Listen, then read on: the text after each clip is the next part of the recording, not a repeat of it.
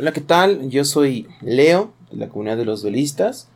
Este podcast se supone que lo tuve que haber empezado desde el año pasado, que había prometido que iba a ser uno, porque, pues bueno, varios de ustedes eh, trabajan o salen y no pueden estar al 100% en la computadora, ver streams y pues muchos de ustedes les gusta mi opinión sobre algunos temas y pues quedó pendiente esto, repito, desde el año pasado. Eh, actualmente tengo 27 años. Eh, vivía de hacer videos en YouTube como tal.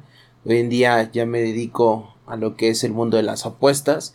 Y hacer videos para YouTube se ha vuelto nuevamente un hobby. Porque así empezó el, el que yo iniciara haciendo videos, no, literal. así empezó el que yo iniciara, vaya, qué imbécil.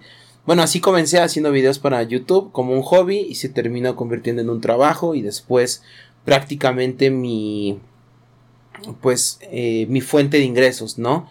Actualmente, gracias a Dios, ya no es así, ya no dependo al 100% de lo que me paga YouTube porque este último año y del año, bueno, desde que empezó la pandemia, los, los pagos de YouTube bajaron y ahora se tienen que pagar impuestos directamente a Estados Unidos y pues hay una serie de, de cosas que no están bien, pero bueno, desafortunadamente no, no existe una oposición por parte de todos desde aquí, desde México, ¿no?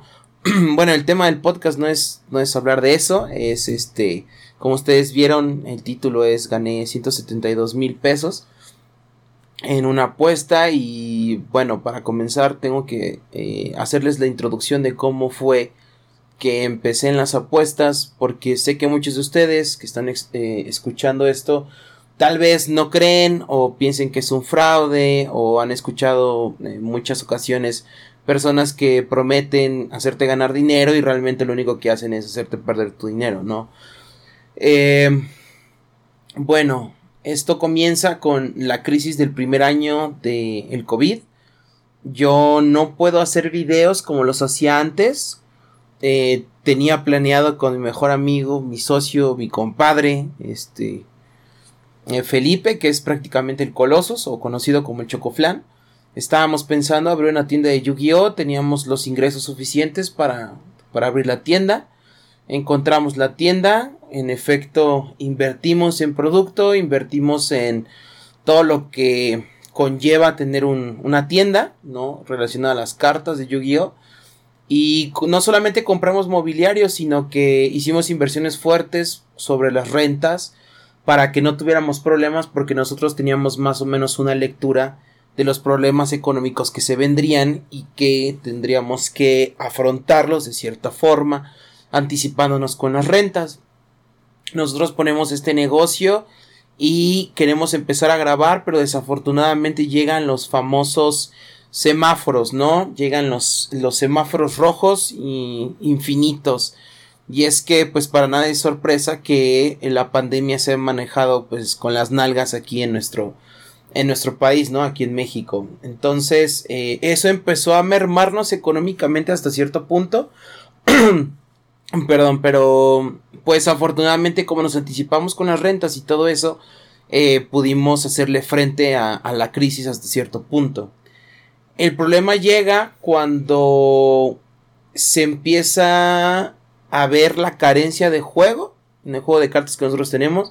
En nuestro juego existe algo que se llaman formatos cada ciertos meses, por decirlo así, cada tres meses existe una lista que hace, que obliga a todos los jugadores a comprar nuevos productos, ¿no? Actualizarse y todo eso.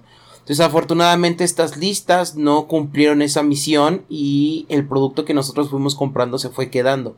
Afortunadamente nosotros pudimos vender ese producto, pero no lo vendimos en el tiempo que esperábamos venderlo.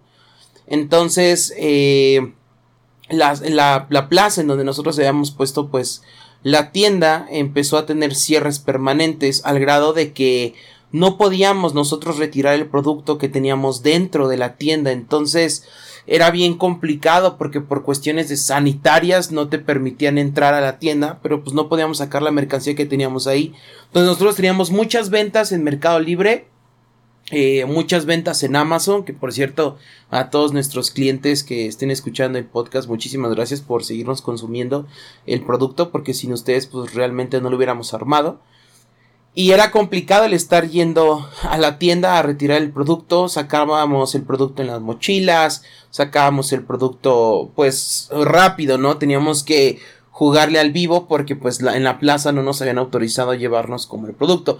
Yo quiero pensar que esto era una medida de las que utilizaba la plaza porque ellos también tenían como sus pronósticos de que muchos de las de los locales que estaban rentados iban a terminar quebrando y no iban a pagar las rentas. Entonces eso era como un seguro para la plaza, que el hecho de que la mercancía estuviera ahí, si en dado caso no podían pagar las, las mensualidades o las rentas, por así decirlo, pues iban a tener ellos un seguro para poder este cobrarse, ¿no? Tener alguna recuperación. Eh, nosotros tuvimos discusiones fuertes con los administradores de dicha plaza porque nosotros teníamos pagados prácticamente toda la renta de ese año. Entonces era estúpido el que nosotros nos fuéramos cuando pues literal ya habíamos pagado toda la renta del año, güey. O sea, no había forma de que nos escapáramos y no pagáramos. Cabrón, ya habíamos pagado pues prácticamente todo el puto año. Entonces, pues sucedieron ese tipo de situaciones, a veces cambiaba el semáforo, podíamos acudir a la plaza, sacábamos las cosas, etcétera, etcétera. Y eh, yo dejé de hacer contenido para YouTube porque empecé a caer como en una etapa de depresión porque no podía llevar a cabo mi día a día, que era salir, eh, el convivir con mis amigos, eh, o sea, varias, varias situaciones que empezaban a mermar, ¿no? No podía inclusive ver a mi familia y, y ya, o sea, realmente vivía el encierro, me había acabado ya todas las series que que quería ver y que no podía ver por tiempo, me acabé todas las películas que quería ver que no podía por tiempo y empecé a leer varios libros que tenía pendientes, ¿no? Eh, llegaba el punto en el que me desesperaba tanto que pues decidí salirme a la calle y prácticamente pues era de ese tipo de personas que eran del si no del 30% del 40% que no respetaron el semáforo y que se salían ¿no? Por evitar la depresión, ¿no? Por el encierro. Soy una persona que disfruta demasiado de su soledad, pero el estar tanto tiempo sin poder salir, sin poder ir a comprar, este, no sé, tengo como esa sensación de que necesitaba ir a lugares que me encantaban a comer, ¿no? O a comprar, como les decía, a salir a comprar, no sé, algunos tenis, una playera, algo así, ¿no? Eh, no lo hacía ya, entonces eso era parte de mi vida, no podía ir al gimnasio, el, el, gimnasio al que yo iba lo cerraron por el semáforo, no podía ir a hacer ejercicio, entonces eso me empezó a mermar mentalmente eh, muy cabrón, ¿no? Y físicamente pues a la fecha se nota, ¿no? No he podido recuperar mi condición física por porque también eh, aquí es a donde quiero llegar, ¿no? De, de salirme así a no solo caminar, iba a algunos parques, etcétera, etcétera. Terminé contagiándome de, de COVID, ¿no? Y al contagiarme de COVID fue así como de, güey, no mames, o sea, la acabo de cagar bien cabrón porque pues podía contagiar a mis seres queridos, etcétera, etcétera. Y la carga de saber que por tu culpa se pudieran eh, pues enfermar, contagiar familiares tuyos, pues era demasiado complejo, ¿no? es muy difícil ese proceso. Si alguno de ustedes lo vivió, neta, el shock que te da, el trauma que te da por toda la información que en ese entonces escuchabas, la carencia de alternativas para poder curar dicha enfermedad y todo ese tipo de, de desmadre que existía en torno a la enfermedad era, era bastante desgastante y ahora viviendo en mi caso yo con mi abuela, ¿no? Y en ese entonces con un primo, pues era como de, güey, no mames, o sea, por mi culpa ellos dos se pueden morir, ¿no? O sea, ¿qué voy a hacer si mi abuelita se contagia? O sea, vendría siendo mi culpa. Entonces en el encierro estuve todo el mes de agosto, estuve encerrado, porque no se, no se, se decía mucho que la enfermedad duraba una semana, 15 días y que tenías que tener confinamiento y evolucionar. Yo estuve encerrado todo el mes de agosto, mi cumpleaños me la pasé solo, me la pasé realmente encerrado en mi, en mi cuarto y fue un proceso bastante complicado. En ese mes yo comienzo a empezar a involucrarme un poco más en el deporte, que vendría siendo pues ver los partidos de fútbol, las jornadas, la Champions, etcétera, etcétera, ¿no? Eh, todo ese tipo de situaciones eh, me hicieron involucrarme más, repito, inclusive en la, en la UFC, en la MMA, o sea, todos esos deportes que se habían cancelado estaban regresando poco a poco, ¿no? Entonces, eh, en ese lapso de tiempo, yo empezaba a hacer pues más streams porque pues estaba encerrado, entonces yo estaba casi diario en Twitch, aunque no todo el mundo me podía ver porque pues tenía sus clases en línea, Eh, eso me servía a mí como para mermar la posible depresión que estaba pasando en ese momento. Eh, un día platicando con un suscriptor que se llama Alex, que se apellida Marrufo, que muchos en el Discord o en el canal ubican por sus donaciones y porque es buen cliente. Eh, practicando con él le dije, oye, güey, este, llevo toda una jornada, creo que había pasado toda una jornada de fútbol. Si no era español, era inglés, en donde todos mis pronósticos se habían dado, ¿no? Dije, güey, es que tengo ganas como de, de apostar, pero la neta no me animo porque, pues, y ustedes conocen la anécdota, ¿no? De, del no me güeyes, posiblemente si no la conocen, pues ya se chingaron. Pero los que sí conocen la anécdota del no me güeyes, pues yo me juré desde ahí no apostar, me, me gané un Rolex jugando cartas. Y ahí, eh, pues pude haber muerto, me amenazaron prácticamente de, de, de muerte, estuve jugando baraja y apostando con un narcotraficante al parecer. Y bueno, prácticamente así es como decidí no volver a apostar.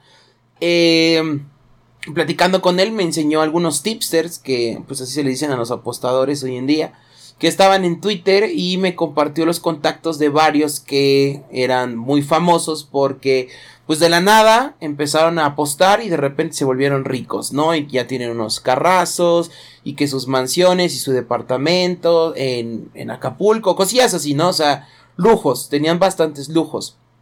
Aquí es en donde prácticamente comienzo yo como a investigar cómo estaba el mundo de los tipster, que si realmente ganaban lo que decían.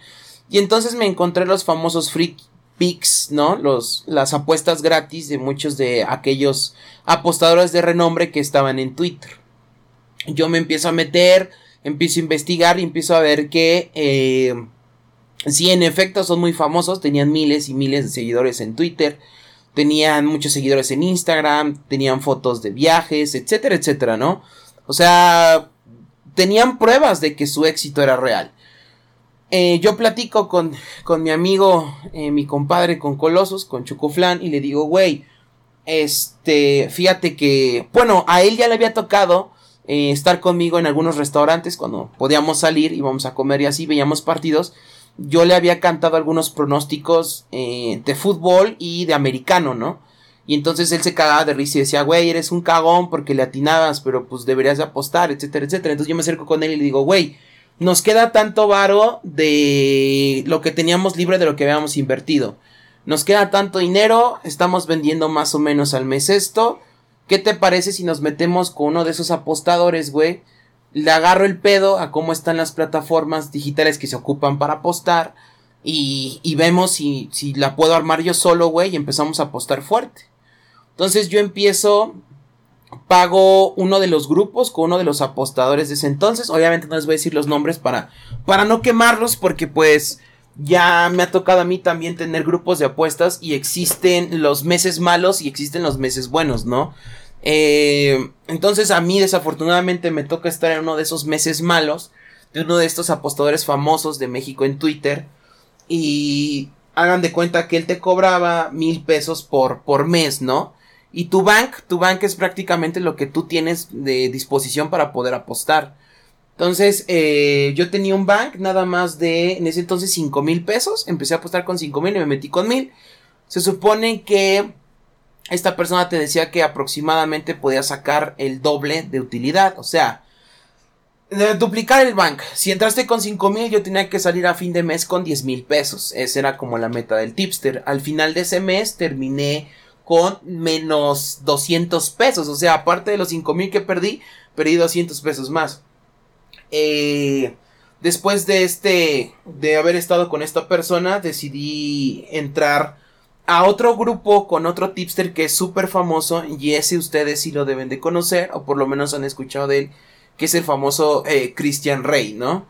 Eh, esta persona es súper súper famosa en Twitter, en, en, varias redes sociales, ha logrado apuestas muy cabronas, ha ganado chingos de dinero, no es una persona que, que haga fraude porque pues ya estuve yo en su grupo y ahí aprendí muchísimas cosas que hoy en día aplico yo en mis grupos de apuestas y vendría haciendo lo siguiente. Cuando yo entro al grupo de Christian Rey, bueno, en ese entonces Él te, él te cobraba creo que cinco mil varos, cinco mil varos, ahorita ya subió, creo que su grupo está en diez mil o quince mil pesos. Te cobraba cinco mil pesos y podías elegir tú a, qué entrabas, ¿no? Si entrabas a su grupo de Liga MX, si entrabas a, tu, a su grupo de eh, fútbol en general o si entrabas a su grupo de MMA, ¿no? O bueno, UFC, por así decirlo. Cuando yo entro con esta persona, realmente me tocan sus peores meses del año pasado. Él es un tipster que publica año con año todos sus, sus, ¿cómo podemos ponerlo? Sus excels, o sea, toda su contabilidad de cómo le fue en cada grupo, ¿no? Lo publica al año. Entonces yo me, tocaban a mí el primer mes, perdón, perdón, perdón. Es que como no estoy acostumbrado a grabar acá. Ya. Este, fue mi primer mes con él. Y desafortunadamente me tocó uno de los meses negativos con él. Él tiene una forma de apostar bastante grotesca, que es decir, que si tú traes un bank de 15 mil pesos, es muy probable que en la apuesta 1 con él apuestes 10 mil pesos, ¿no? Y si se pierde va a buscar recuperar o multiplicar con los 5 mil mm, hacia adelante, ¿no? Entonces ahí me tocó entrar con él, para eso entonces pues ya había perdido 5 mil pesos en el grupo anterior, me meto con él y decido entrar con 10 mil, porque pues yo estaba muy seguro de lo que él compartía de sus free picks que se ganaban, a veces se perdía, pero vamos a suponer que de cinco free picks que él compartía, cuatro se ganaban y uno se perdía, ¿no? Entonces eso llama muchísimo mi atención, me meto con él, aumento yo mi bank, eh, a jugar con 10 mil pesos en su grupo, pero pues digamos que la primera apuesta con él fue de 3 mil pesos, la perdimos, la segunda apuesta con él fue a través de 3 mil pesos, la perdimos, la, y así sucesivamente. Entonces, eh, terminamos con números rojos en la segunda semana del mes. Ya habíamos perdido Bank, habíamos quebrado Bank. Y fue así como de, güey, no mames, o sea, ¿qué pedo con este pendejo, no? O sea, entonces no son tan vergas como se promocionan en Twitter. Y sé que ustedes van a decir, güey, pero acabas de decir que es una verga. A eso voy, a eso quiero llegar. Es el segundo mes y dije, bueno, va, igual me tocó un mes culero con él, voy a esperar a que se recupere porque obviamente este segundo mes tiene que irle muy chingón porque pues ya llevo uno cagado, ¿no? Entonces en el siguiente mes le tiene que ir muy vergas, pero quiero probar con otro tipster, entonces me metí con otro de sus, bueno, creo que su primo, que es Roberto Rey, me meto al grupo y no, no me va igual. De hecho, con él nada más tuve una utilidad del 20%, es decir, que si entrabas con 5000, vamos a suponer que me llevaba 7000 pesos. Entonces nada más había generado 2000 varos y él cobra 1000 varos por entrar a su grupo, entonces nada más tuve una utilidad de 1000 pesos. Un mes apostando para terminar con 1000 pesos de ganancia fue una enorme estupidez. Eh, para ese entonces, eh, Christian Rey no se recupera y el siguiente mes en el que yo no participo también vuelve a quebrar Bank.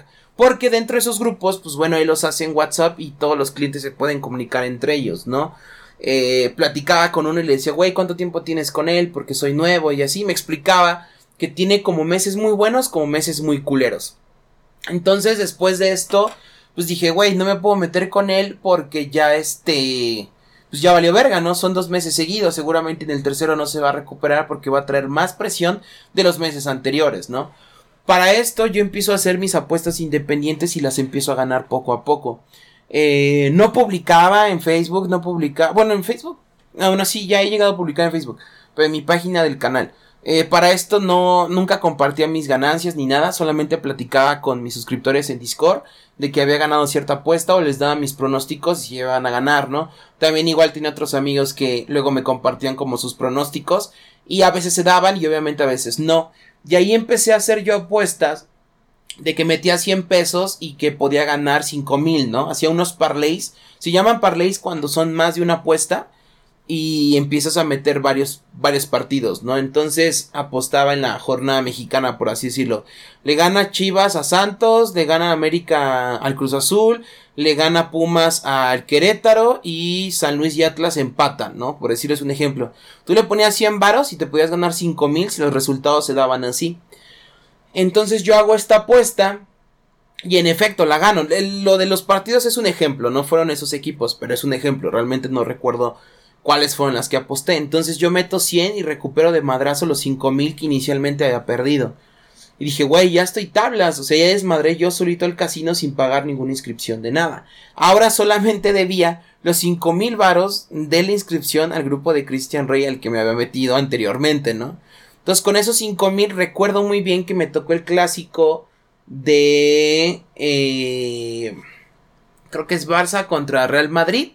Y yo ya tenía yo un pronóstico de que iba a haber más de dos goles y que iba a ganar el Madrid. Y de hecho, el marcador exacto también lo aposté. Hice una apuesta que si le metías mil pesos, te daba ocho mil varos de putazo el casino. Ocho mil varos. Entonces dije, güey, no tengo nada que perder. Siento que este va a ser el resultado. Entonces le atiné al ganador, le atiné al marcador. Y todavía aparte le atiné al número de goles que iba a haber en el partido. Entonces me gané así siete mil varos porque aposté mil. Me gané así siete mil varos. Le gané siete mil varos al casino. Recuperé por fin lo que me había gastado en los cinco mil iniciales. Y así fue en donde empecé a apostar yo solito poco a poco. Después viví una de mis rachas más mierdas porque después de ganar los ocho mil perdí seis apuestas seguidas de que les apostaba 500 varos así a cada partido y vi que el camino no era ese, que realmente tenía que hacer un análisis profundo y no solamente apostar por convicción a un resultado. Es así como me empiezo a meter a, a Twitter y empiezo a investigar a los tipsters más famosos o bueno a los apostadores más famosos que había en México, ¿no? Esperen, ya llegó mi comida. Ah, regreso. Perdón. Eh, después de esta pequeña pausa, eh, nos quedamos prácticamente en que, pues me di cuenta que no era tan fácil. Me di cuenta que, que apostar por, de, por convicción no es la mejor opción. Empiezo a investigar, como les digo, a muchos de los tipsters que se promocionaban en Twitter. Eh, y empiezo a meterme a sus grupos, de todos, de todos. No hay un solo grupo al que no haya estado. Me meto a todos los, a todos los grupos de los tipsters y eh, obviamente empiezo a hacer como una tabla comparativa, empiezo a ver eh, más profundo el por qué le apuestan a, a, cierto equipo, cuánto le apuestan en contra a su equipo favorito, y así eh, sucesivamente empiezo a aprender de, de sus análisis en el fútbol, ¿no? Empecé a hacer como un balance yo, empecé a hacer una tabla de mis pronósticos en cada semana, cada jornada de fútbol, y me daba cuenta que tenía yo en muchas ocasiones más aciertos que los mismos eh, profesionales, ¿no? Aquellos que tienen años dedicándose en eso. Estamos hablando que estaba en cinco grupos o seis grupos de apostadores diferentes y entre ellos yo tenía como un margen, hagan de cuenta, si a la semana se mandaban 10 apuestas, yo tenía un margen de 7 de 10 y ellos tenían un margen de 6 de 10 o 4 de 10 o 6 de 10, ¿no? Pero acá lo importante o lo interesante es que había ocasiones en las que yo, yo terminaba 4 de 10 y ellos llevaban 6 o 7 o inclusive llegó a haber uno que quedaba 8 de 10. Pero aún así, con las cuatro apuestas que yo ganaba, recuperaba lo que había perdido y, y, sacaba muchísima más utilidad que ellos, aún así apostando, atinándole a ocho apuestas, ¿no? Entonces ahí fue en donde yo entendí los porcentajes o cómo podrías administrar tú realmente tu bank. Tu bank, repito, es el dinero con el que tú entras a este mundo de las apuestas. Entonces aprendí lo que es la administración del bank, aprendí cuándo valía la pena arriesgar, cuándo definitivamente no valía la pena arriesgar. Y así fue como empecé a meterme más en las apuestas y empecé a hacer yo eh, mis apuestas solo. Dejé de pertenecer a esos grupos en los que estaba y empecé a hacer yo mis propias apuestas y de hecho a, los grupos a los tipster en los grupos que yo estaba les hacía recomendaciones entonces coincidió en que varios de esos tips de esos tipster, de esos apostadores, me empezaban a, platicar, ¿no? De que si no quería pertenecer a su grupo, que porque muchos de ellos no están solos en las apuestas, que son varios, que normalmente son cuatro apostadores por grupo que promocionan, y así, así, entonces empecé a entrar, a acercarme a varios de esos apostadores, Obviamente, pues no con mi identidad, sino con. Tenía otro teléfono. Eh, manejaba yo otro perfil de WhatsApp, ¿no? Con ellos. Y jamás revelaba, pues, quién era, ¿no? O a qué me dedicaba. Simplemente era un cliente más que les compartía como su opinión. Empecé así y empecé a conocer a los tipsters chingones. Empecé a platicar con ellos, empecé a convivir con ellos. Y llegó el punto en el que estuve participando con unos y ellos empezaban a compartir como las apuestas que yo les daba en sus grupos de apuestas, ¿no? Y entonces eso no me empezó a parecer porque pues ellos tenían como mala racha, pero usaban los míos y ganaban con los míos, ¿no? Y entonces por ello renovaban sus clientes. Entonces me empecé a dar cuenta que ahí había un chorro de, de dinero que se andaban clavando y que yo no tenía ningún beneficio alguno por mis análisis. Así es en donde yo decido hacer mi propio grupo de apuestas, empiezo a compartir mis apuestas gratis y empiezo a tener un margen de personas que se quieren meter a mi grupo, pero ya uno de paga, uno en donde les garantice que ellos pueden tener una utilidad, en donde tengo más seriedad con ellos y que puedan aprender ellos también a apostar. Y así es como empiezo con mi primer grupo de apuestas. A mi primer grupo de apuestas le va súper bien, tenemos una utilidad del 50%, es decir que si entrabas con 5000 salías con 2500 de utilidad, ¿no? Para ese entonces yo cobré para ese grupo 500 pesos. Para haber sido mi primer grupo, mi primer mes apostando, creo que estuvo bastante chido. Luego empecé a darme cuenta que existían los errores de casino, aquellos errores que tenían pues estas aplicaciones de que ponían los momios, es decir, los momios son los numeritos que están al lado de la apuesta, que es como el margen de ganancia que puedes tener tú al apostar cierta cantidad, ¿no? Había apuestas que eran muy obvias, en donde el momio no cambiaba y se cobraban.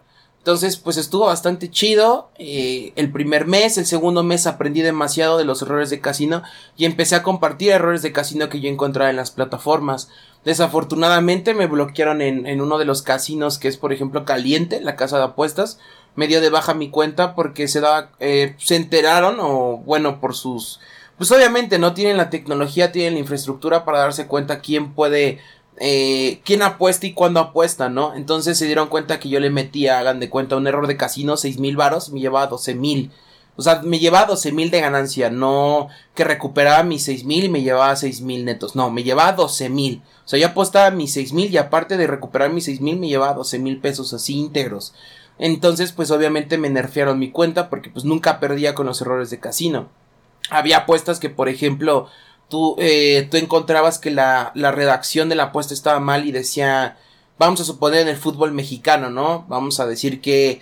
Eh, ¿Quién les gusta? Vamos a suponer, hay una apuesta que el jugador eh, número 4, ¿no? De aquel entonces del América, que era un pinche leñador, eh, tenía tarjeta amarilla durante, durante el partido, ¿no? O sea, no decía eh, no decía en qué momento, decía básicamente que lo iban a amonestar, entonces tú la apostabas y tenía un más 500, ¿no? Y obviamente es un cabrón que jugaba en, un clásico y güey, obviamente cobrabas porque se cobraba la apuesta. En un partido de, me acuerdo muy bien de Tijuana contra Santos, te decía que si iba a existir un penal, ¿no? Y hagan de cuenta que la apuesta te pagaba más mil. O sea, eh, momios estúpidamente riquísimos y muy obvios, ¿no? En ese momento pues estábamos hablando que la defensa del Santos era muy culera, era muy leñadora y pues Tijuana tenía muy buenos delanteros que desbordaban, ¿no? son ejemplos, son ejemplos. Con esto empecé a ganar chido y les digo, me nerfé a caliente de ahí. Luego me hago otra cuenta, me hago otra cuenta, pero ya en este entonces empiezo a vivir una racha más culera que la anterior empezaba a perder y fue esa jornada en donde los equipos grandes como Bayern, los equipos grandes como Chelsea, equipos grandes como Manchester City, terminaban empatando sus partidos, ¿no? Estamos hablando de esto como a fines de año, ¿no? Terminaban empatando sus partidos y quedaban, hagan de cuenta, 2-2. Y ahí fue en donde descubrí, gracias a este suscriptor llamado Marrufo, eh, la aplicación de Bet365 que me dice, güey, no mames, o sea, si tú hubieras metido las apuestas en B365, te hubieran pagado con pago anticipado. Entonces hagan de cuenta que yo mandaba mis, mis apuestas. Y si yo hubiera metido las apuestas en B365, cuando el Bayer le había metido 2-0 al. ¿Cómo se llama este? Al Bayer. Al Bayer Leverkusen cuando le mete los dos primeros goles, yo hubiera, ya me hubiera pagado el casino. En este caso, el Leverkusen le empata al Bayern Múnich y entonces pues se pierde la apuesta. Y así con los demás partidos, ¿no? Cuando iban 2, 2, este, 0 se pudo haber cobrado. Cuando iban 3-0 se pudo haber cobrado, ¿no?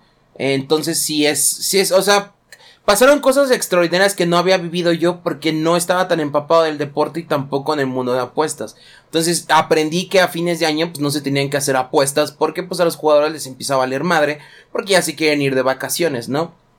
Entonces, en ese inter en el que empiezo a ver que me está yendo de la verga en lo que vendría siendo el fútbol, ¿no? Eh, les digo, bueno, yo les dije diciembre, pues estamos hablando de noviembre y diciembre ya estaba la NFL. Entonces yo empiezo a tener una racha increíble en la NFL. Y aquí es en donde me envalentono y empiezo a sacar mis grupos de apuestas ya de cobro.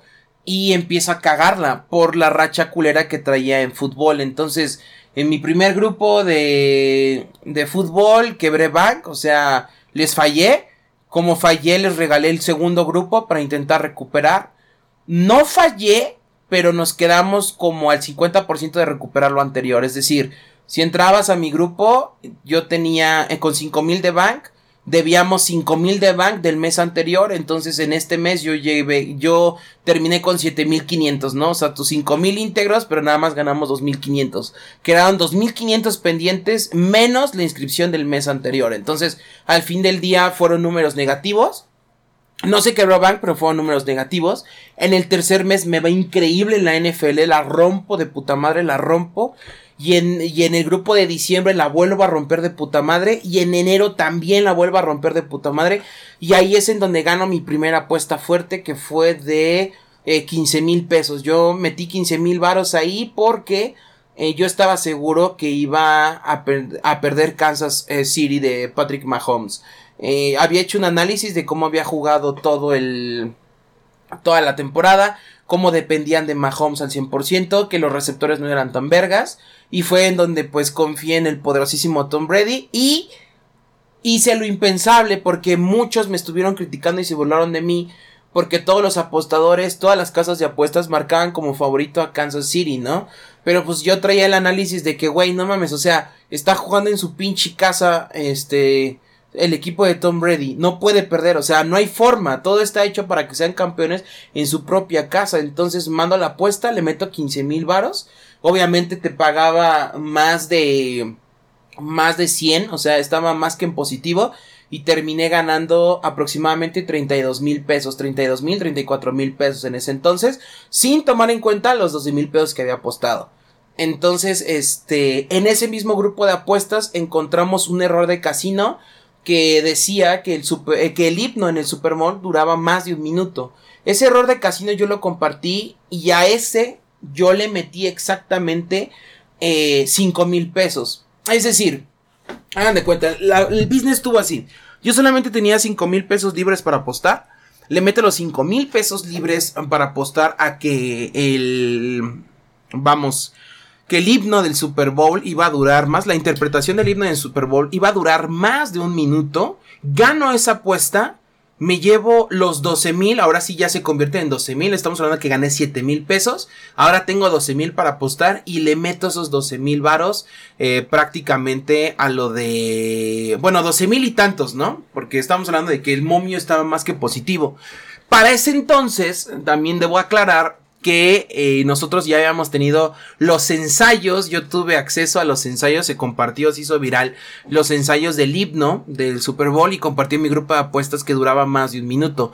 Solamente una casa de apuestas modificó el, la apuesta porque te decían en apuestas especiales que el himno duraba más de un minuto, el himno duraba menos de un minuto o el himno duraba exactamente un minuto.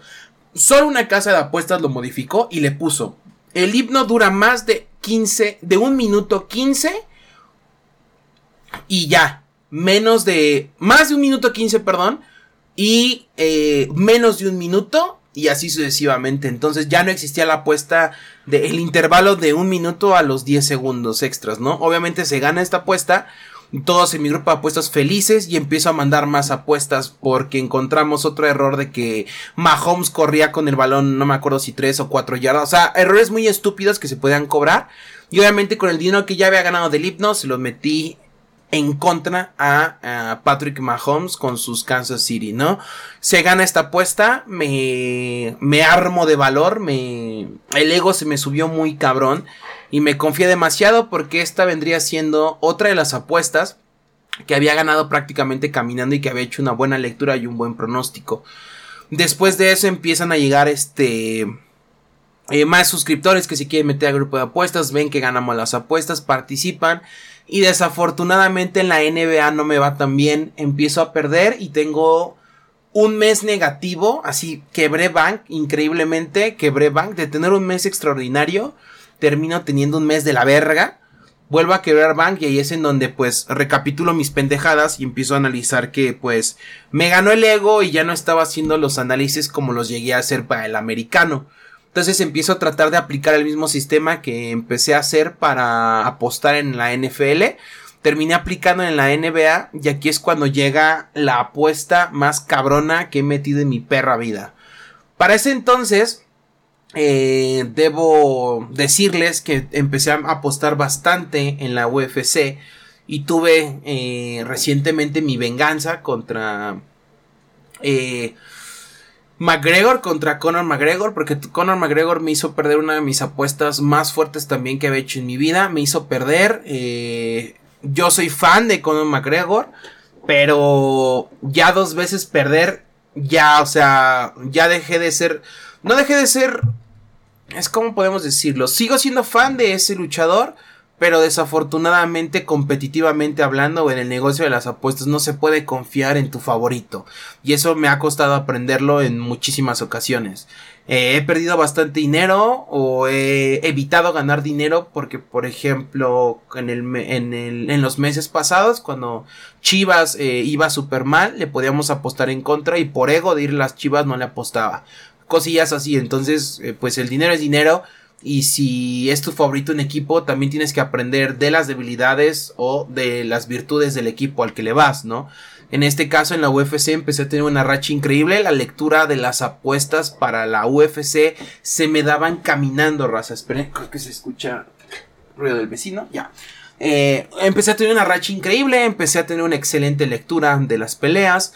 No, no perdía, no perdía. Era muy raro perder en UFC porque no solamente hacía los análisis de los luchadores, sino también me involucraba mucho a la hora del pesaje, ¿no? Me gustaba ver las transmisiones en vivo, veía cómo cortaban peso, etcétera, etcétera, ¿no? Análisis que poco a poco tú vas aprendiendo, eh, no solamente lo que comentan en los programas de televisión especializados como de ESPN o Fox Sports, etcétera, etcétera, sino viendo a, a propios luchadores que ya están retirados haciendo sus comentarios en sus propias transmisiones. Entonces, fue un mes extraordinario, hice mucho varo y así pasaron los meses. Eh, y de repente nos llega, eh, no una crisis, pero digamos lo que nos llega el fin del contrato de las rentas que habíamos pagado en el nuevo local. Y desafortunadamente no teníamos como los, los medios para poder desocupar la tienda que habíamos montado. Para ese entonces no habíamos querido grabar porque yo tuve un trauma muy cabrón porque después de tener el COVID empecé a tener amigos que fueron falleciendo por la misma enfermedad. Entonces, eh, tuvimos como un proceso como de shock. Yo estuve más bien en un proceso de shock en donde no quería salir y tenía mi encierro. Pero como tenía lo de las apuestas, los partidos, pues me distraía bastante en eso. Entonces dejé de un lado como esa faceta de querer hacer mi programa que, que grababa en YouTube. Em, sí seguía haciendo contenido en YouTube, pero al mismo tiempo estaba más involucrado a las necesidades económicas que teníamos como empresa, o sea, con el canal, con la tienda y también pues eh, los gastos que nos venían, ¿no? Porque era obvio que la pandemia no iba a terminar este segundo año, ¿no? Entonces empiezo a tener una mejor lectura, empiezo a hacer mejor mis apuestas, pero tenemos el problema económico de qué hacer con toda la mercancía que teníamos, porque aparte de eso ya habíamos encargado nueva mercancía y el mercado de las cartas no estaba bien, realmente no había una oportunidad de ingreso ahí. Eh, tuvimos que vender, tenemos que desocupar el local, afortunadamente lo traspasamos de manera adecuada. Eh, no hubo necesidad de que vendiéramos como todas las todo, o sea, toda la infraestructura la pudimos traspasar y se nos pagó bien. Hasta cierto punto recuperamos parte de la inversión. Y es así como obtengo aproximadamente unos 80 varitos, unos 80 mil, unos 70 mil pesos más o menos. Porque también de ese dinero que recuperamos empezamos a, a sacar. Ya sé que va a haber alguien que va a decir, güey, no mames, no vas a sacar tanto dinero de un local que estás desocupando y de lo que le compraste. O sea, no solamente eran vitrinas. Compré, conforme fui ganando mis apuestas, me fui haciendo de cartas de colección muy importantes, eh, cartas graduadas que tienen un precio increíble en el extranjero. Entonces teníamos muchas cosas que habíamos preparado para nuestros programas de YouTube para que pudieran salir, para enseñarle a la banda lo que habíamos comprado. Eh, o sea, teníamos muy buenas cartas ahí que tienen un valor, repito, increíble, ¿no? Aparte, pues certificadas, ¿qué más puedes pedir, no? Entonces, desafortunadamente nos gana el tiempo, la pandemia no termina, el semáforo no cambia y no podemos regrabar los programas porque muchos de los suscriptores que nos iban a apoyar para poder salir en estos programas, pues, eh, tenían miedo de la pandemia, que pues más que nada miedo debemos llamarle como prevención. Y la situación con muchas plazas de aquí pues no se daba para que nosotros pudiéramos poner nuestro local o una nueva tienda en otra ubicación. Desafortunadamente la forma de pensar de muchos eh, dueños de plazas es demasiado estúpida y pendeja. No son asertivos en las decisiones que toman y no solamente perjudican a los locatarios, sino también perjudican a los clientes, ¿no? O clientes potenciales. Dicho esto, todo el dinero que habíamos recuperado de inversiones que hicimos lo vuelvo a tener, nos cancelan una, una preventa que habíamos hecho entonces ese dinero en lugar de reinvertirlo, mejor me lo quedé y así es como decido con mi mejor amigo eh, Colossus hacer la apuesta más fuerte de toda mi vida, ¿no? Que vendría siendo que un equipo, sí, un equipo, vean, se las voy a, se las voy a leer así tal cual como encontré la apuesta y ahorita les voy a decir el por qué la metí, ¿no? Eh, prácticamente llevaba rato en lo de la NBA, tenía rachas muy positivas, luego muy negativas y así sucesivamente fue, o sea, lo pienso y fue extraordinario lo que pasó, la neta fue extraordinario lo que nos pasó. Eh, junto al dinero empiezo a hacer cuentas con mi compa, con el dinero que yo había juntado del casino y con el varo que habíamos recuperado de algunas, eh, bueno, pues de las ventas prácticamente de la tienda. Así es como, como terminamos juntando 100 mil varos, ¿no? Una vez juntando los 100 mil varos yo estaba bien involucrado en lo que vendrían siendo las apuestas de NBA ya había tenido un margen de error impresionante, o sea, me había equivocado en muchísimas ocasiones. Estamos hablando que en un mes de apuestas míos, si había mandado 20 apuestas de NBA, había perdido 15, ¿no? Y solamente 5 había atinado. Pero como eran grupos combinados que tenía NBA o fútbol y MMA o UFC, pues se compensaban todas mis cagadas con la NBA, ¿no? Y es así cuando encuentro de repente la fabulosa apuesta de la conferencia del Este gana, gana el, pues gana este año, ¿no? Vamos a suponerlo, gana los playoffs, ¿no? Eh, ¿Qué sucede con esto? Yo le iba a un equipo llamado Nets, que era un equipo que se había armado muy cabrón. Y todos esos meses el equipo Books me había tirado muchísimas de las apuestas que había metido yo fuertes. Eh, hoy en día mando apuestas con porcentaje, ya no soy tan alocado de mandar cantidades, ¿no? De métale mil, métale dos mil, no. De acuerdo a tu bank, métele tanto por ciento. Entonces, eh, ya había traído rato analizando los equipos que podían pasar.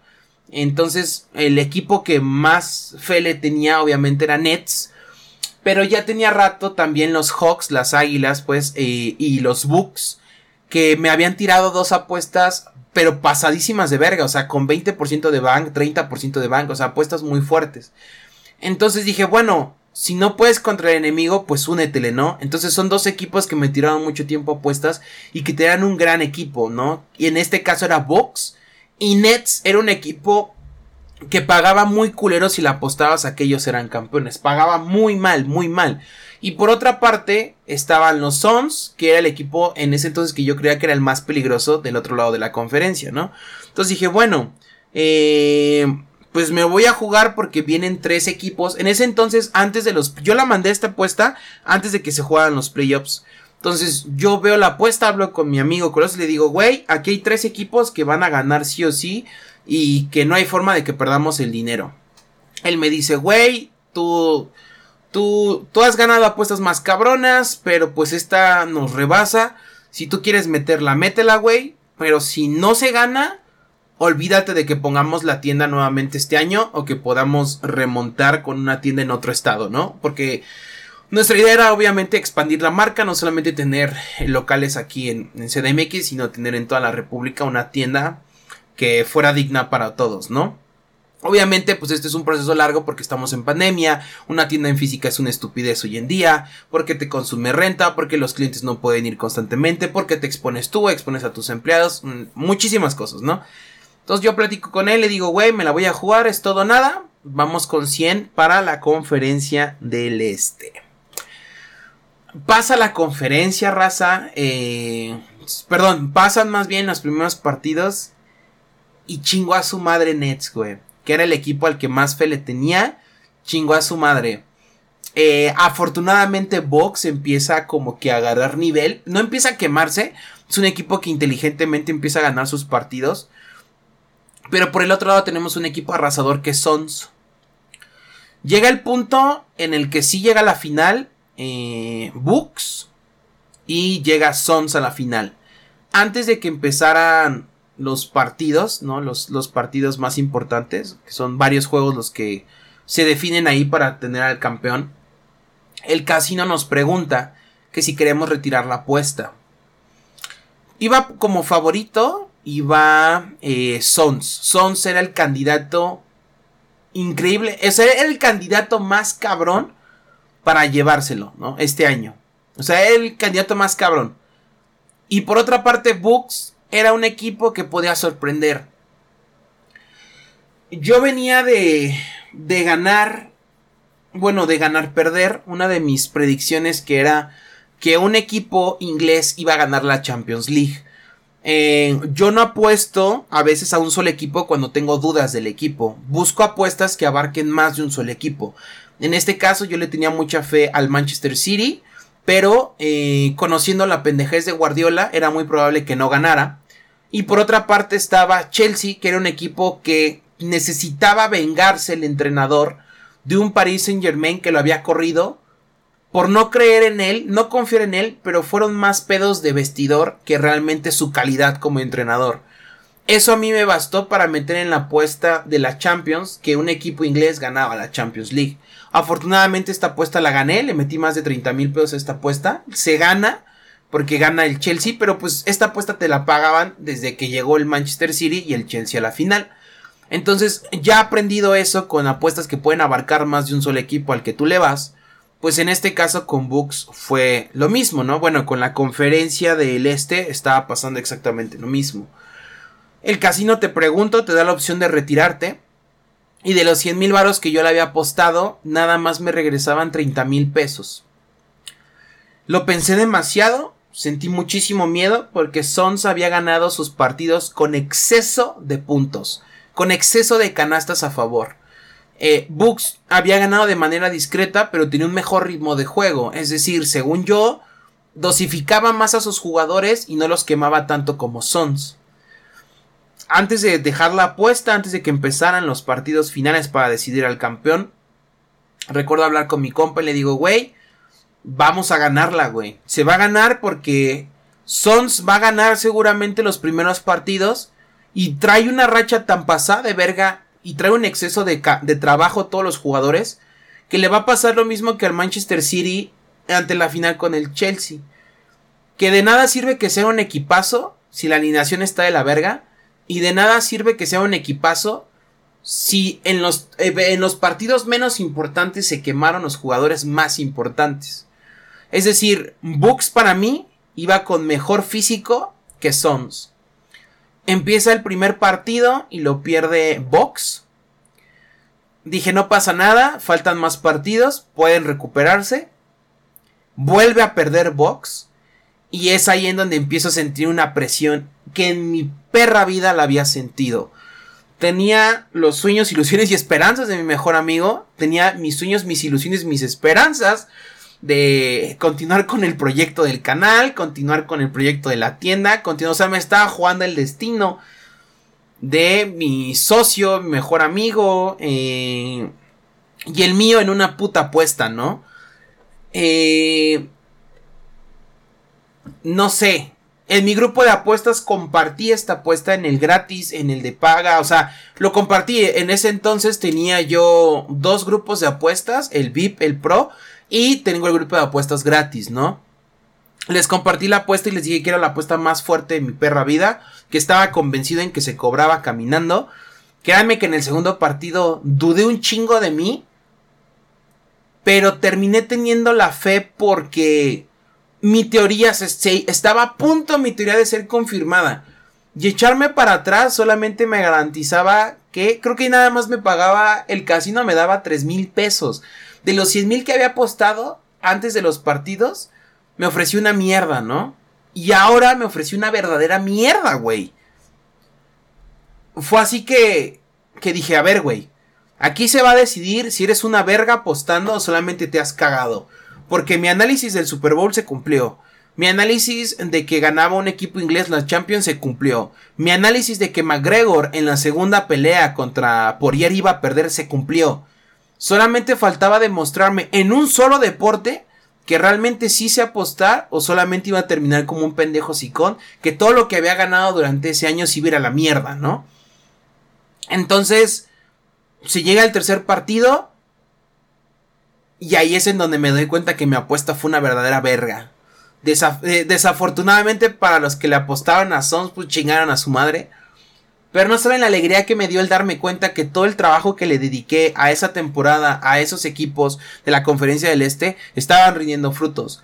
Y, y prácticamente, pues sí, gano la apuesta. Gano 172 mil pesos. No es mentira. No se los digo para pavonearme. No se los digo por ego.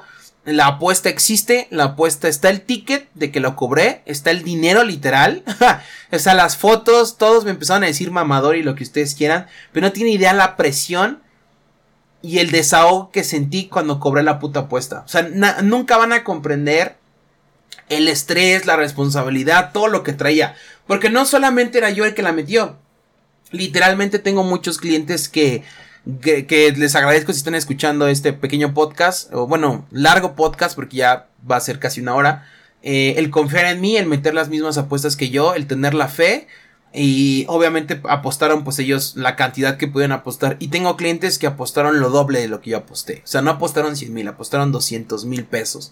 Entonces son clientes que tienen la oportunidad de conocerlos, que he podido, inclusive después de esta apuesta, muchos de mis clientes me han invitado a comer y, güey, no mames, eres la mamada, y gracias, güey, que la verga, y, y hoy en día les puedo decir que mis grupos de apuestas siguen teniendo sus excelentes momentos y tienen, y siguen teniendo sus momentos de la verga, pero estoy tranquilo porque a nadie he engañado, porque mis apuestas se han ganado, hoy en día tengo clientes que pagan sus estudios, eh, gracias a las apuestas. Tengo clientes que han pagado sus coches, que han terminado de pagar sus coches o se han comprado un coche nuevo. Ya tengo un cliente que se acaba de terminar de pagar su casa. Y tengo clientes que se están comprando sus medicinas eh, de sus familiares gracias a las apuestas. Entonces, eh, digo, cada quien decide qué hacer con su dinero. No les estoy diciendo con esto que se metan a huevo a mis grupos de apuestas. simplemente creo que hay muchísimas maneras de generar dinero. Creo que la manera más correcta firmemente es trabajando. Y muchos me dicen que el que yo apueste no es un trabajo. Eh, créanme que todos los análisis que existen detrás de las apuestas que yo mando a mis grupos de apuestas es un trabajo de horas es un trabajo inclusive ya de meses de análisis para un equipo. Y cuando yo llego a mandar apuestas fuertes es porque no solamente le estoy recomendando sino porque yo también le estoy metiendo. Todas las apuestas que yo comparto en mis grupos yo también las meto. Cuando mis clientes pierden apuestas yo también las pierdo. Entonces no estoy jugando como con la credibilidad de nadie o con la confianza de nadie. Simplemente son apuestas, a veces se gana, a veces se pierde. A mí me encantaría que todo el tiempo ganáramos porque sé la necesidad que existe actualmente económica por muchos de nosotros y pues básicamente es eso, raza. Así fue como gané mi, mi apuesta hasta el momento, la más grande que, que he ganado. Eh, ah, también ganamos que Cruz Azul era campeón, también esa también la compartí. O sea, Afortunadamente en todos los deportes que he apostado me he ido muy cabrón. El único deporte en que no le termino de entender y que sigue siendo una mamada porque puedo pues, ganar 5 pero pierdo 5 es el béisbol. De ahí en fuera eh, me va muy bien apostando. No sé cuánto tiempo más pueda tener como esta habilidad. Eh, ahorita pues trato de, explotarla al máximo. Eh, no soy una persona que con el dinero que está ganando se lo está despilfarrando. Estoy haciendo inversiones inteligentes. Eh, hago donaciones. Hago donaciones a, ciertos grupos. Y pues nada, trato de compartir eh, hasta donde yo puedo, ¿no? Porque tampoco se trata de, de estar regalando el dinero. Se malacostumbran muchísimo las personas porque cuando me empezó a ir bien y empecé a regalar dinero, empecé a regalar apuestas, eh, la gente es muy mierda, es muy mal agradecida. La gente no sabe decir gracias. La gente cree que cree que en la mayoría de los casos tú te debes de a ellos y no siempre es así. No siempre tú te debes al público. Hay muchas cosas que uno logra por su convicción, por su esfuerzo y no por ello le debes todo a los demás, ¿no? Yo soy de la idea de que si uno puede ayudar a alguien, tiene la obligación de hacerlo, pero nadie está obligado a ser héroe de nadie y nadie debería de tratar de rescatar a aquel que no quiera ser rescatado, ¿no? Se los digo porque yo me, me he topado con muchos clientes o con personas que no son clientes que me dicen, güey, es que eres un puto fraude, estás mintiendo, o muchísimas personas que tienen envidia y que buscan difamarte en lo que haces, en cualquier cosa que hagas siempre buscan difamarte, ¿no? Entonces, eh, actualmente tengo en mis grupos de apuesta haters, tengo haters, gente que me ha tirado mierda en otros grupos de otros creadores, eh, personas que me han dedicado publicaciones tirándome mierda por seguir a otros creadores, etcétera, etcétera, ¿no? Que pertenecen a grupos de personas que me odian, me tiran mierda, ¿no? Pero están, son los primeros en renovar mes con mes su pinche mensualidad de mi grupo de apuestas. Son los primeros, güey. Todavía no termina el mes, todavía no publica que ya tengo inscripciones para el mes y ya están pagando esos cabrones la renovación del mes. Entonces, pues hay que ser inteligentes, raza. A veces no los que nos caen mal son tan malos. Y a veces los que nos caen bien, a veces son una mierda. Entonces, este. Pues nada, así es como yo empecé en las apuestas. Afortunadamente, pues nos está yendo muy bien, la estamos rompiendo. Mi recomendación es que si no tienes necesidad, bueno, más bien, las apuestas nunca se deben de realizar por necesidad. ¿Sale? Porque si tú tienes la necesidad como tal, estás perdido si crees que vas a sacar todas las apuestas. Afortunadamente a mí se me dio, eh, pero no es algo sano. No les recomiendo entrar a este mundo si ustedes no tienen estabilidad. ¿A qué me refiero con esto? Si tú tienes un sueldo y de ese sueldo tienes tres mil pesos, por decir un ejemplo, no es la cantidad, pero es un ejemplo, puede ser más, puede ser menos.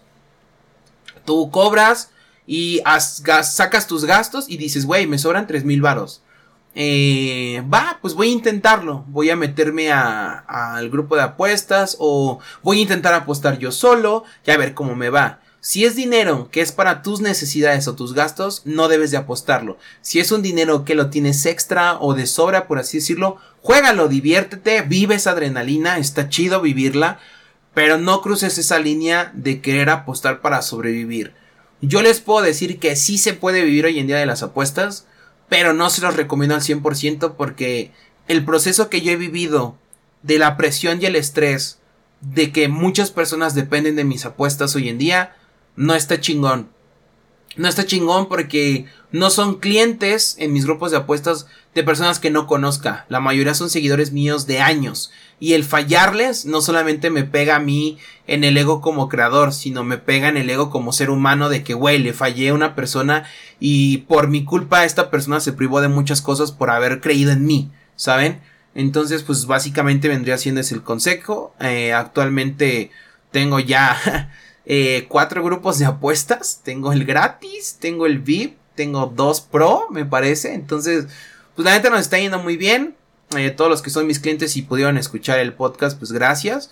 A los que no y están en el grupo de apuestas gratis o son suscriptores míos de YouTube y han escuchado de esto, las pruebas ahí están. Mi grupo de apuestas gratis tiene los tickets, tiene fotos inclusive de dinero que yo he publicado y no lo he publicado con el afán de presumir, simplemente existen muchas personas que me tienen envidia que es real, no es para levantarme el ego. Existen muchísimas personas que nos quieren ver mal.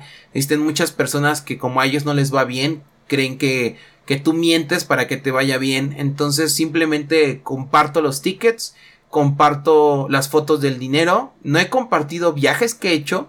No mi ego no está tan pasado de verga como para estarles compartiendo los restaurantes a los que normalmente voy a comer ya porque me puedo dar esa oportunidad y bueno, eh, creo que una de las cosas que se estarán preguntando es qué hice con el dinero que gané, qué pasó con ese dinero. Eh, la neta, regresé el dinero que era para la inversión de la tienda, ya compramos una tienda, estamos en el proceso de expandir eh, esta etapa empresarial o de negocios, como lo quieran ver. Pero antes de, dar esa parte del dinero, o, o, bueno, darle su parte al buen Chocoflan para que tuviéramos nuevamente una tienda en donde nosotros creemos que va a crecer y hay más estabilidad, tanto como con clientes como la actitud en donde nos, nos, pues, nos vamos a poner. Bueno, Para ese entonces, cuando ustedes están escuchando esto, pues ya nos pusimos, ¿no? Prácticamente ya está la nueva tienda. Ya este. Pues ustedes sabrán de su ubicación próximamente.